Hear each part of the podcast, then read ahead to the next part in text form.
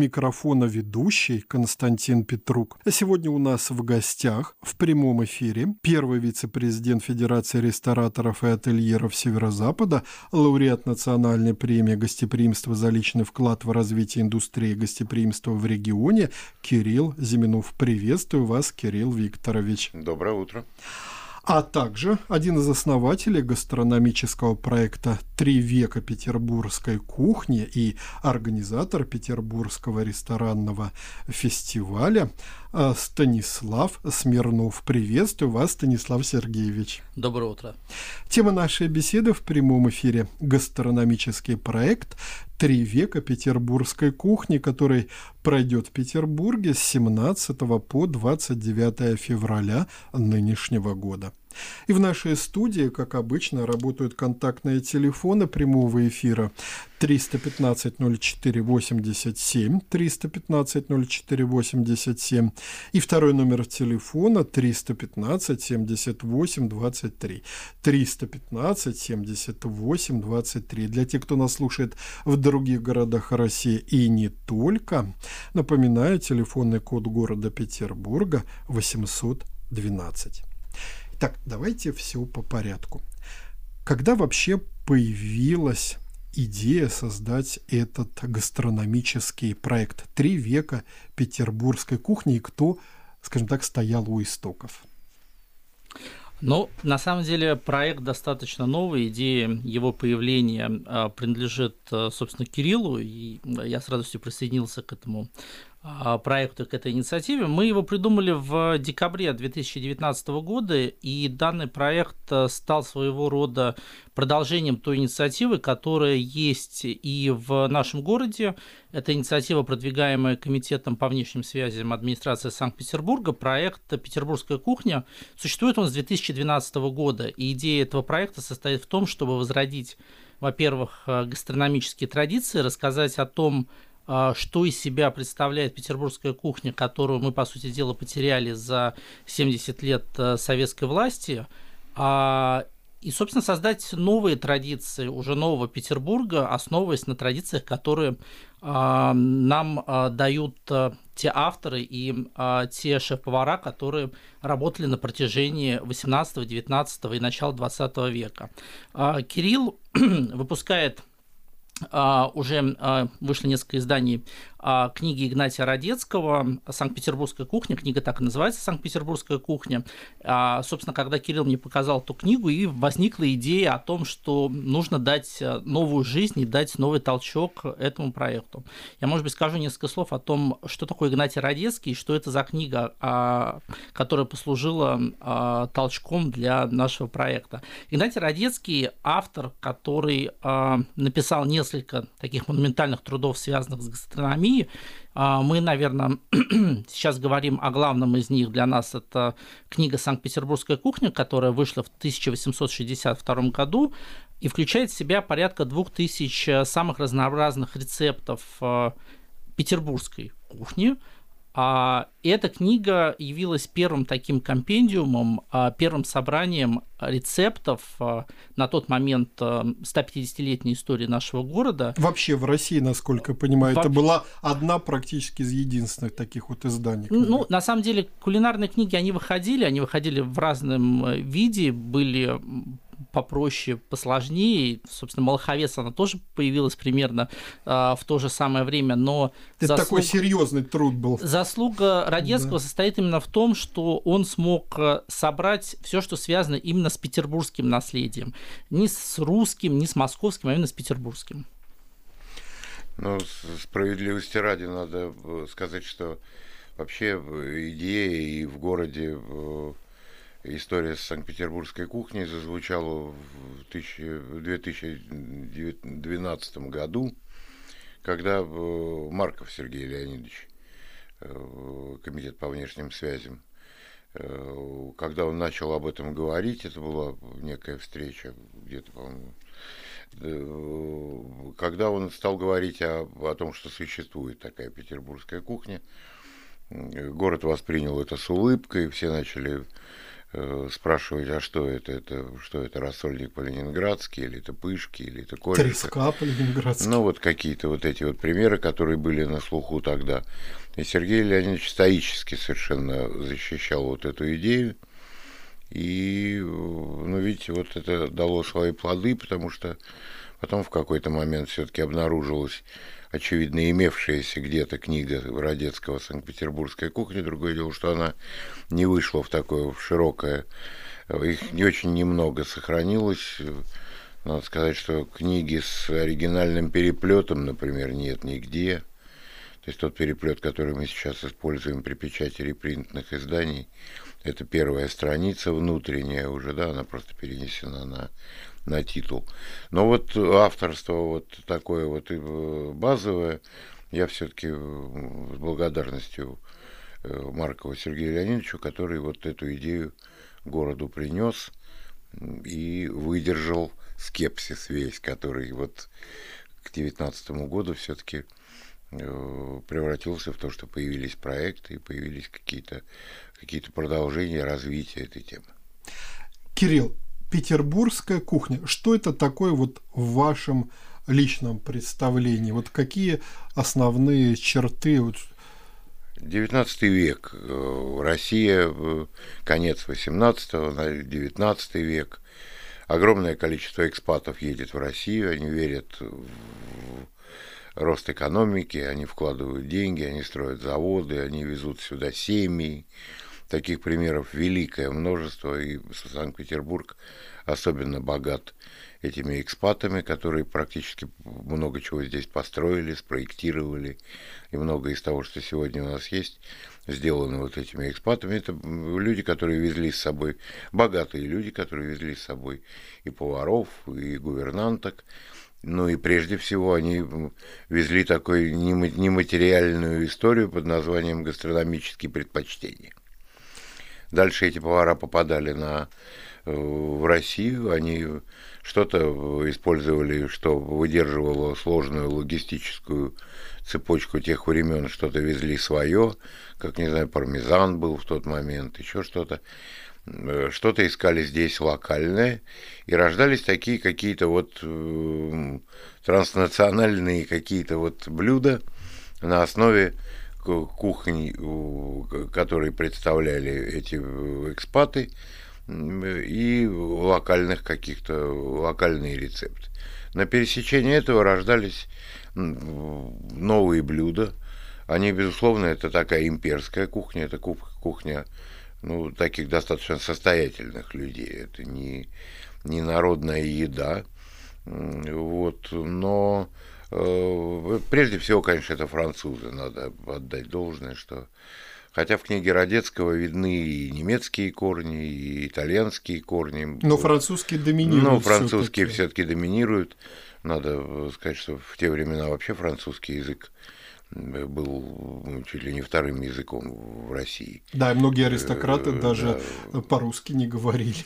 И когда ехали в Таганрог к царю, то Э, там э, таганрогская знать срочно учила французский, потому что нужно было с царем значит, как-то вот общаться. И вот на этом, на этом пересечении родилась вот эта кухня. Она, она интересная, она, она, она со многими вкусами, со многими традициями, которые были в Европе на тот момент.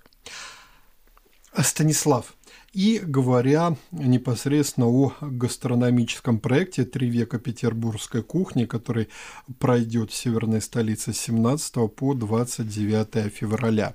Вот лично для себя, что бы вы выделили, вот э, что больше всего, с вашей точки зрения, представляет интерес э, для жителей нашего города? Что будет в этот раз необычного? На что обязательно нужно пойти?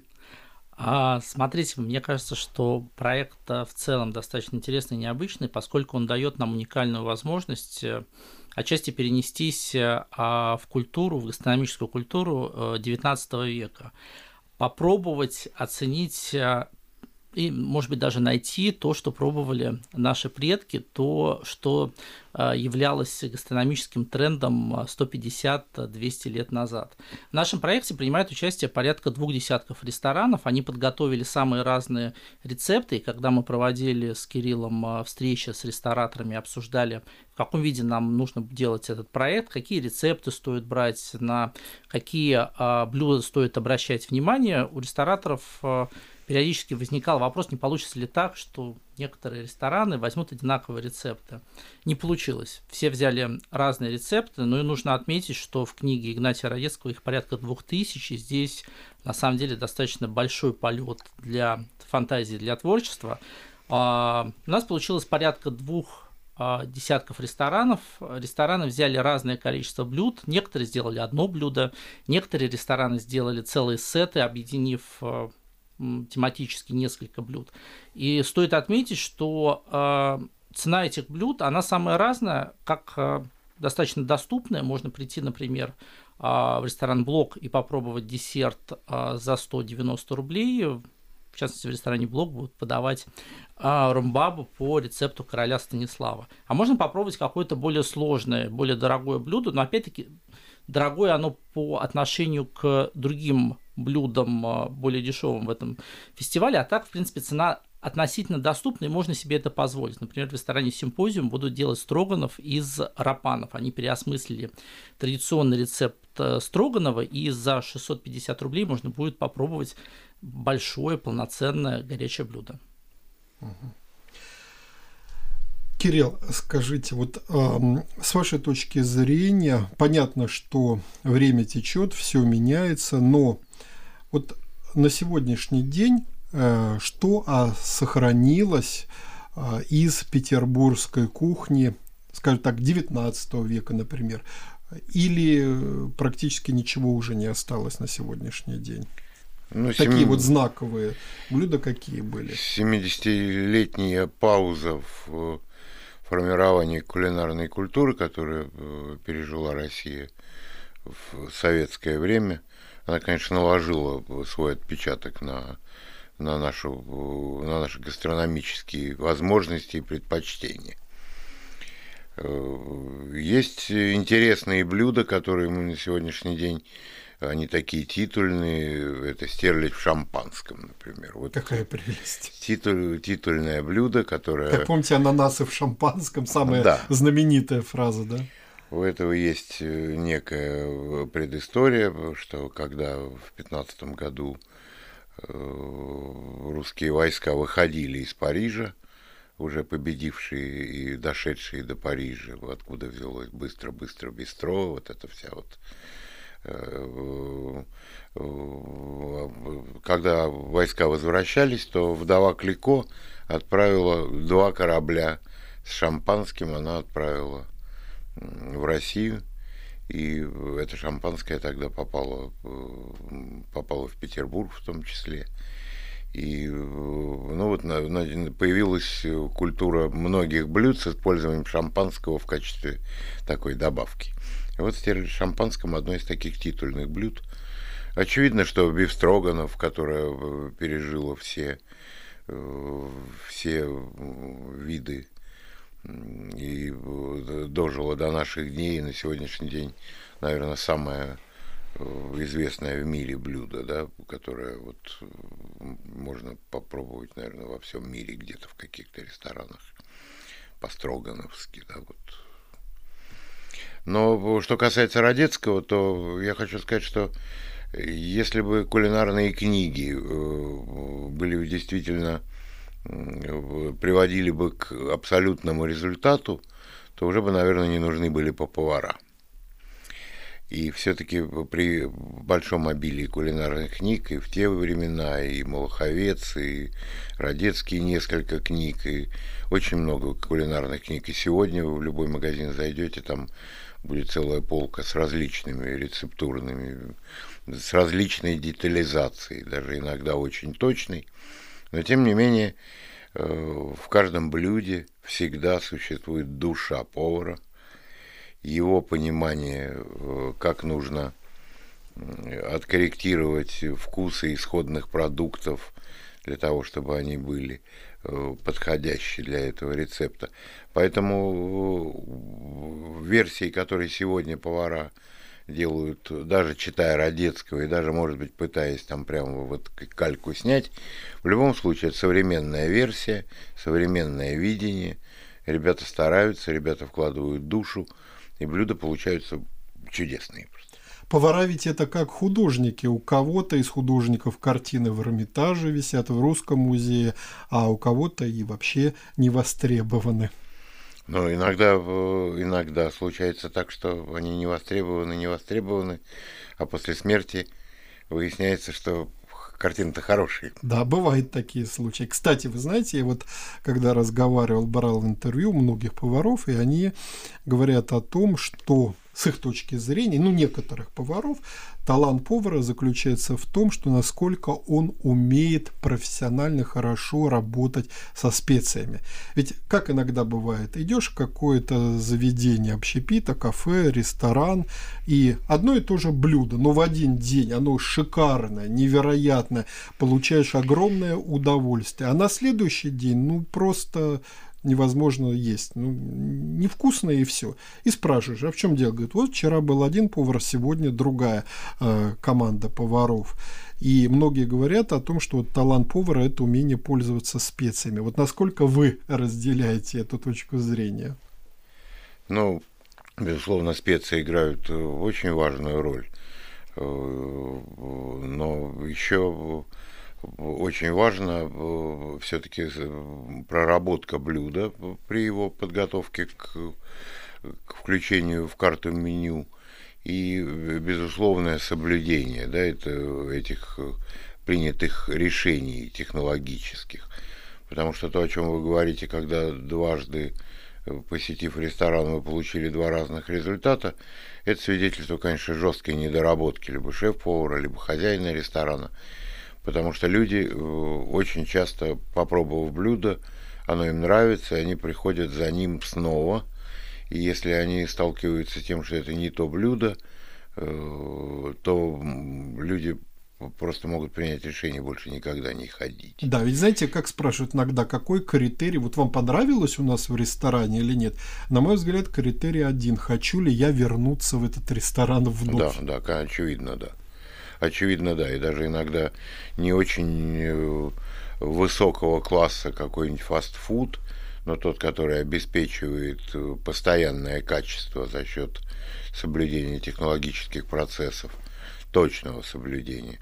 Этот фастфуд э, предпочтительнее, потому что люди понимают, что вот этот может быть не очень высокий уровень, но при этом за очевидные невысокие деньги, небольшие, он э, их больше устраивает, чем вот это э, разноголосица качества, которое, вот, о котором вы говорили. А Станислав, э, те повара, кто будут непосредственно принимать свое участие в гастрономическом проекте «Три века петербургской кухни», они все, насколько понимаю, петербургские повара или будут, скажем так, представители других регионов или из других стран кто-то будет? Ну, понятие петербургский шеф-повар, как и понятие петербургской кухни, оно, скажем так, достаточно э, достаточно сложное. Потому что Петербург город многонациональный, как и кухня петербургская, она многонациональная. Поэтому э, сам проект, да, он родом из Петербурга, и те рестораны, которые принимают в нем участие, они территориально физически находятся здесь, в Санкт-Петербурге, что повара работают здесь, в Петербурге, в нашем Жители городе. Петербурга. Жители это Петербурга. Все. А, един... Э, другой момент, что не все эти повара петербуржцы изначально, некоторые из них приехали из других регионов, тем интереснее посмотреть, как э, блюда а все-таки те блюда, которые мы делаем, это не музейные экспонаты, а это некое авторское переосмысление тех рецептов, которые были найдены в книгах XIX века. И надо сказать, что если с точностью а, в 100% воспроизводить эти рецепты сегодня, то вы удивитесь, но блюда могут показаться невкусными. Просто потому, что за эти 150-200 лет изменились, во-первых, продукты, из которых готовят а, блюда, во-вторых, наши вкусы. А, и очень интересно было, когда шеф-повара делились с нами после проработок и рассказывали о том, что, вы знаете, мы сделали это блюдо полностью э, соблюдя рецептуру, которая дается в книге, Мы его пробовали и понимаем, что ингредиенты друг с другом не играют, они невкусные и мы понимаем, что нашим гостям будет невкусно, поэтому мы немного дорабатываем эти ингредиенты. Например, очень интересный факт, если вы возьмете рецептуру того же самого Родецкого или, например, Лоховец, там вы увидите, что возьмите 8 яиц.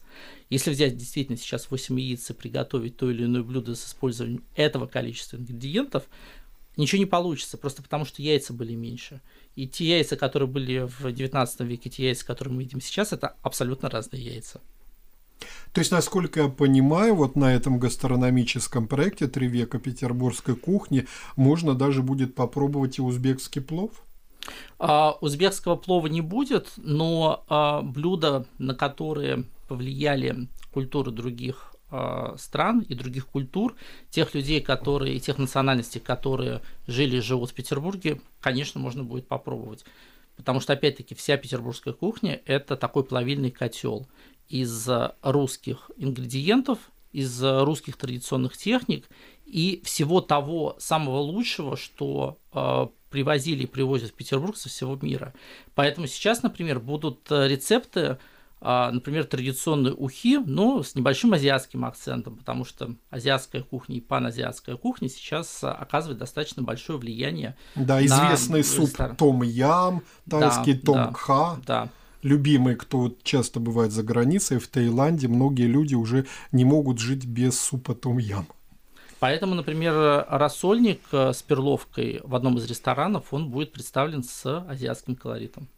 И по поводу качества продуктов. Вот вы затронули сегодня тему качества продуктов, что какие продукты были раньше, в прошлые века и сейчас. Ведь многие а, рестораны, они позиционируют себя как вот, допустим, что у них э, ингредиенты все из экологически чистых продуктов, но, к сожалению, в большинстве своем не всегда это бывает так. И проверить можно, и а, по большому счету эти многие рестораторы, они иногда и действительно заблуждаются в том, и они не знают, и, допустим, поставщики уверяют, что у них продукты экологически чистые, но и поставщики ведь могут обманывать рестораторов, так ведь? Вот э, как обстоит дело вот на этом проекте именно вот с качеством продуктов? То есть это будут обычные продукты, из, э, которые можно приобрести в гипермаркетах. Ведь на сегодняшний день известная проблема во всех практически петербургских ресторанах, самое, как говорят повара многие, больное место – это помидоры. То есть, если летом, допустим, еще можно купить там черри или другие помидоры по довольно ну, невысокой цене, то в зимний период хорошие помидоры – это 700-800 рублей, и не все могут позволить. Вот э, во многих ресторанах многие блюда невозможно именно вот кушать нормально именно вот из-за качества помидоров.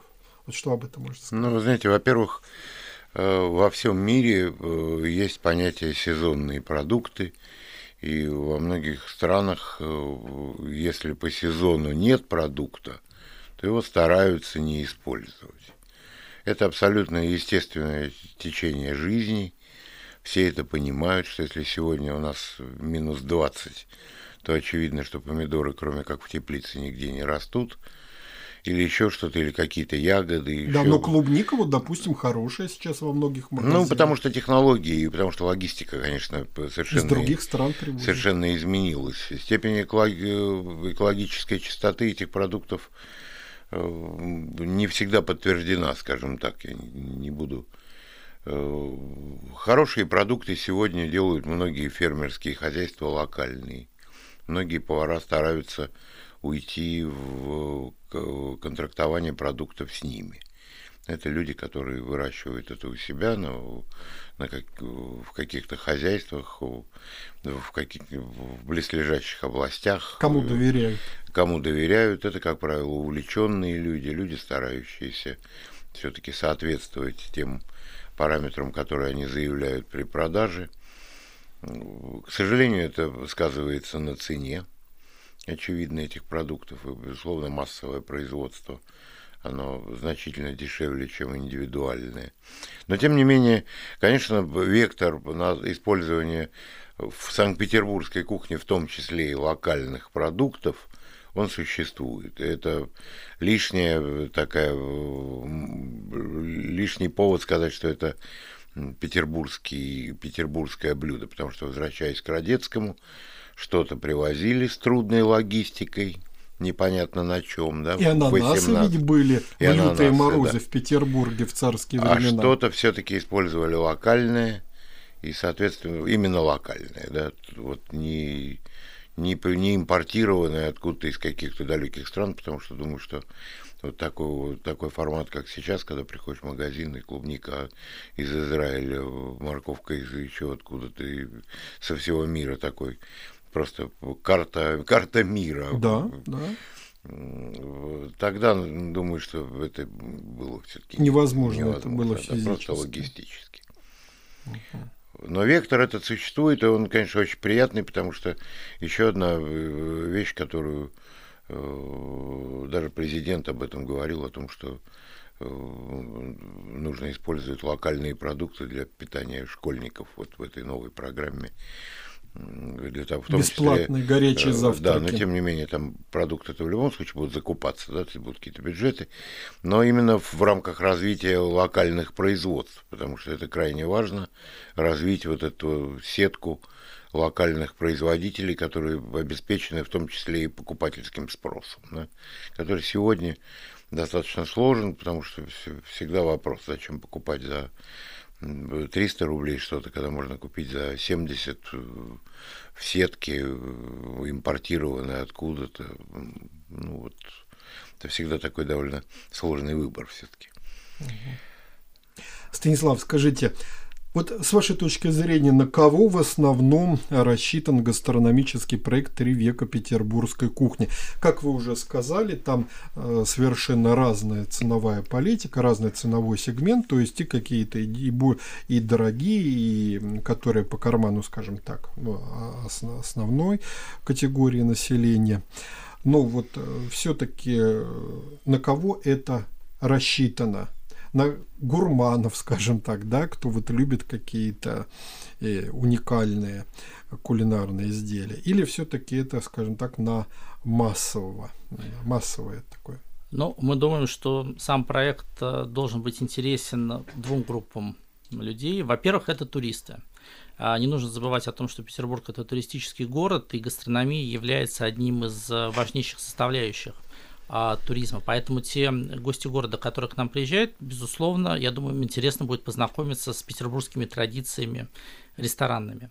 Второй, конечно, петербуржцы, и нам очень хотелось бы, чтобы петербуржцы тоже узнали о том, что такое петербургская кухня. Именно поэтому мы попросили рестораны сделать блюда в разной ценовой позиции для чтобы того, доступные чтобы были. любой, а, практически любой горожанин мог прийти в ресторан, можно прийти взять э, десерт э, с чашечкой кофе, это будет достаточно а, недорого и достаточно доступно. Можно устроить для себя праздник, прийти в ресторан, взять большой сет, э, Сеты тоже, на самом деле, относительно недорогие. Понятно, что это не... Что это такое? Вы знаете, ведь сет многие это... люди даже не, не знают о том, что такое сет. Сет – это э, набор из блюд, которые специально подобраны шеф-поваром. Э, как правило, это э, закуска, горячее блюдо, десерт и какой-то напиток. Например, э, в ресторане «Мечтатели» они подготовили сет из э, трех блюд. Такой сет будет стоить 1200 рублей. Понятно, что это может быть не самая доступная цена, но если хочется себя побаловать, и если хочется расширить кругозор относительно петербургской все попробовать, кухни, все, все попробовать, можно, то, да. наверное, стоит и можно это сделать. Если же есть желание просто прикоснуться и попробовать что-то одно, то можно зайти, например, на Новую Голландию, в ресторан Кузня, взять ватрушку с пармезаном за 100 с небольшим людей, э, рублей чашечку кофе и тоже узнать о том, что такое петербургская кухня. Мы в целом не пытались как-то особенно влиять ни на выбор блюд, ни на, э, на их ценовые какие-то параметры. Наша задача вот сейчас первая была запустить эту эту программу в принципе, да, вот этот фестиваль, так чтобы посмотреть, чтобы э, рестораны посмотрели, как это все э, работает по уже вот практически, да, и э, для того, чтобы подготовиться к сезону на самом деле, потому что вот э, туристический сезон, когда действительно Санкт-Петербургская кухня э, видимо, будет находить много интересу, интересующихся, потому что иностранцы приезжают, мы как в любую страну, мы говорим, ваша локальная, что, где. Вот всегда это интересно, да, уж один раз точно сходишь поесть локальной кухни, даже она совсем чужая тебе. А эта кухня наша санкт-петербургская, она, в общем, настолько international, настолько что, в общем, она, как сейчас любят говорить, заходит очень многим туристам. И надо еще отметить, что фестиваль планируется не как единичное мероприятие, то есть сейчас он пройдет и все. А мы планируем, что этот фестиваль будет проходить как минимум два раза в год, э, зимой и летом. Летом это пик туристического сезона. И, или три даже. Или, может быть, даже три раза. И мы надеемся, что уже к летнему фестивалю, который пройдет в конце а, июля, количество ресторанов будет больше, и количество предложений тоже будет больше. Каких мы сегодня еще важных тем не затронули, вот что бы вам еще хотелось добавить для полноты картины? Я думаю, что э, нужно отметить тот факт, что мы сейчас э, с вами, по сути дела, пишем новую гастрономическую историю Петербурга. Как Игнатий Радецкий в XIX веке писал, может быть, сам не осознавая того, историю а, эпохальный труд. Да, писал свой эпохальный труд э, имперской кухни и имперского Петербурга. Сейчас мы пишем э, и документируем то состояние ресторанной культуры, то состояние гастрономической культуры, которое есть э, у нас в городе. Очень важно это действительно задокументировать. Именно поэтому по итогам нашего проекта мы планируем выпуск уже альманаха петербургской кухни 21 века, для того, чтобы нашим потомкам, может быть, через 150 лет было а, о чем поговорить э, также в эфире радиостанции, обсудить, что же ели в 21 веке их предки. Ну, я называю это кулинарная самоидентификация Петербурга 21 века. Вот мы, мы ощупью, аккуратно, шаг за шагом ищем, смотрим – и не только воспроизводим э, опыт э, из, из Родецкого, из XIX века, но и действительно создается новая петербургская кухня э, с новыми традициями, с новыми именами, очень красивыми, хорошими именами. Надо сказать, что Леонид Петрович Гарбар очень много сделал для петербургской кухни. Президент Федерации Президент рестораторов, Федерации рестораторов, ательеров. И Э, многие его рестораны, и Палкин, и Русская рюмочная, номер один, в которых он э, когда-то участвовал или участвует на сегодняшний момент, они э, уже тогда, в общем, какую-то подготовительную работу делали, какие-то блюда, исследования, они проводились. Это, ну, один из таких людей, которые тоже очень важны во всей Санкт-Петербургской кухонной истории. Ну что же, я благодарю вас за участие в сегодняшнем эфире и очень надеюсь, что мы с вами встретимся в этой студии еще не один раз и продолжим наш диалог на волнах Радио Петербург. Спасибо. Спасибо. Напоминаю, сегодня у нас в гостях были первый вице-президент Федерации рестораторов и ательеров Северо-Запада, лауреат Национальной премии гостеприимства за личный вклад в развитие индустрии гостеприимства в регионе Кирилл э, Зиминов, а также один из основателей гастрономического проекта «Три века петербургской кухни» и организатор Петербургского ресторанного фестиваля Станислав Смирнов.